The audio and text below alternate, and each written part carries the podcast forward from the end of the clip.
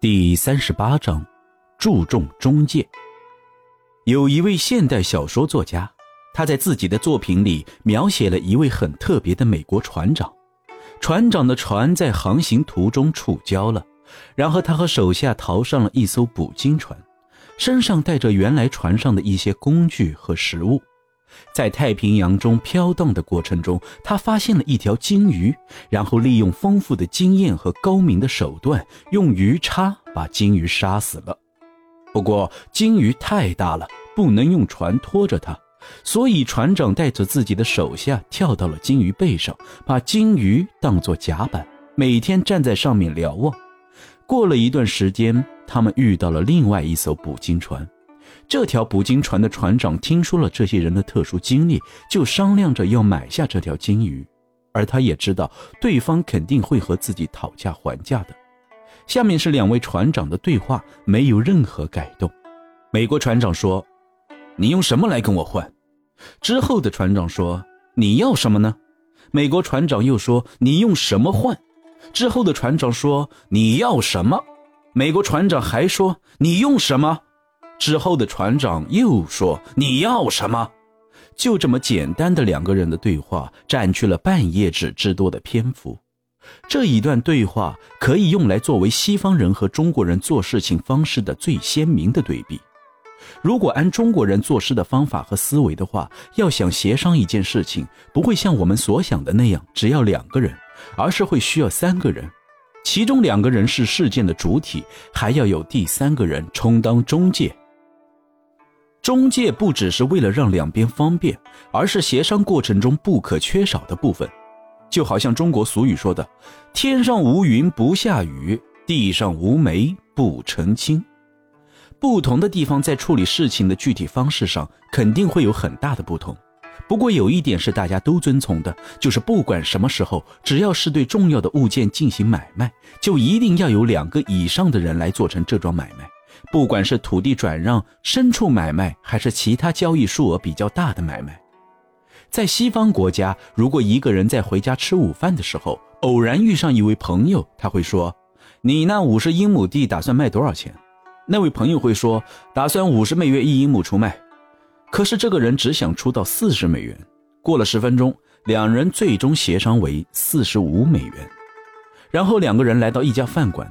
一个人交给另外一个人四十五美元的支票，约好第二天上午支付剩余的部分。整个过程都发生在这个下午，只需要短短的时间，程序就都完成了。但是如果在中国的话，就会看到完全不同的情景。商谈过程非常缓慢，要得出最后的结论也同样困难。一开始就要考虑到交易的各种可能性，然后大家会私下里相互介绍一些人。这第一步的行动一定要非常小心，因为中国有句俗话非常重要：“庄稼老一大怪，越贵越不卖。”我们假设这块地能买下来的话，那一定要以中介为媒，两边进行长时间的、看上去没有尽头的面对面谈判。在谈判的过程中，两边会不断的抬高价格或者压低价格，中介会在这个过程中使用各种手段掌控双方，因为只要交易达成，他就可以从中分得一些酬劳。正是这样的利益促使他这么做。就算交易的双方是隔墙而住的邻居或者是一家人，也是同样的情况，而且中介在其中更加必要。如果不用中介的话，双方就根本不能提这件事情。或许你会表示疑问：既然两个人这么熟悉，干脆直接谈好了，这样还能省下中介的费用。不过他们会告诉你，之所以需要中介，是因为两个人彼此之间的利益是冲突的，而中介则和两个人的利益都是一致的。简单的说，就是两个人互相不相信，但是全部相信中介。所以不管出了什么情况。都需要中介，双方都需要职业的中介来对交易进行掌控，维持两边的平衡。就算这桩交易远比土地买卖来的简单，也必须要有中介的介入。举个例子，某个人有很多的萝卜，但是没有红薯；他的邻居有很多红薯，不过没有萝卜。而他们两个人都需要对方的东西，就是这样简单的事情，他们也不会利用早饭之后隔着墙提个建议来解决事情。他们会带着各自的萝卜或者红薯，跑到离家几英里的集市上去，然后在有人买的时候，把自己的东西卖出去。可能你会有疑问：为什么他们不直接在家里交易，反而要费力又费时的把东西带到集市上去卖呢？答案其实很简单：如果不把东西拿到集市的话，他们是不会说出自己心里的价格的。他们互不信任对方，生怕自己受骗。而他们也明白，要想让自己不被骗，唯一的办法就是把东西放到一个由大家监督的地方，用市场销售的方式来完成这件事情。大家都到了市场上，然后就只剩对市场价格的讨论了。而实际上，中国市场的价格和行市根本就没人清楚，不同地方、不同时间，价格都会有差异，所以很有必要找中介。还有一点需要说明，中国的中介所抽取的佣金并不是很高，基本都是百分之五。与此形成鲜明对比的是，美国芝加哥的大型谷物市场每年的交易情况。在芝加哥，经常会发生这样的情况：一位农民把自己家的麦子拉到市场，支付了铁路的运输费用、升降机的装卸费和中介人的中介费之后，不但不能给自己省下钱，还会欠那位帮自己把谷物卖出去的邻居中介。一笔债务。与此相似的一位老农认为，中介和交易双方都走得太近。货物的买卖双方需要中介，而生活中的另一项重大事务同样也需要中介，那就是婚姻。在《诗经》的颂里有两处地方都提到，对于婚姻这项古老的传统，第三人在其中所起的作用，就好像斧子对于砍伐树木所起的作用一样。以前是这样，现在还是这样，因为没有任何迹象显示，在从古至今的过程中，中国人从根本上发生了变化。要是媒人是其中一方的亲戚或者朋友，也是被认可的，并且这一方会在某种程度上觉得安全，不然的话，这一方无法保证自己的利益不受侵害。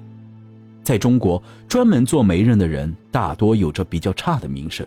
原因是他们只关注双方是否能够结合，而不去关心双方是否合适，以及双方自己心里是不是真的愿意。中介为了得到利益，往往会使用欺骗等手段。不过，我们可以看到，由他们经手缔结的婚姻还是占了相当大的比例。也许有人认为，如果两个人互相都愿意，而且也合适的话，那么应该把所有的外在力量都抛开，由自己来决定自己的婚姻。但是在中国人眼里，这种想法简直就是犯傻，就好像河上有桥还要划船过河。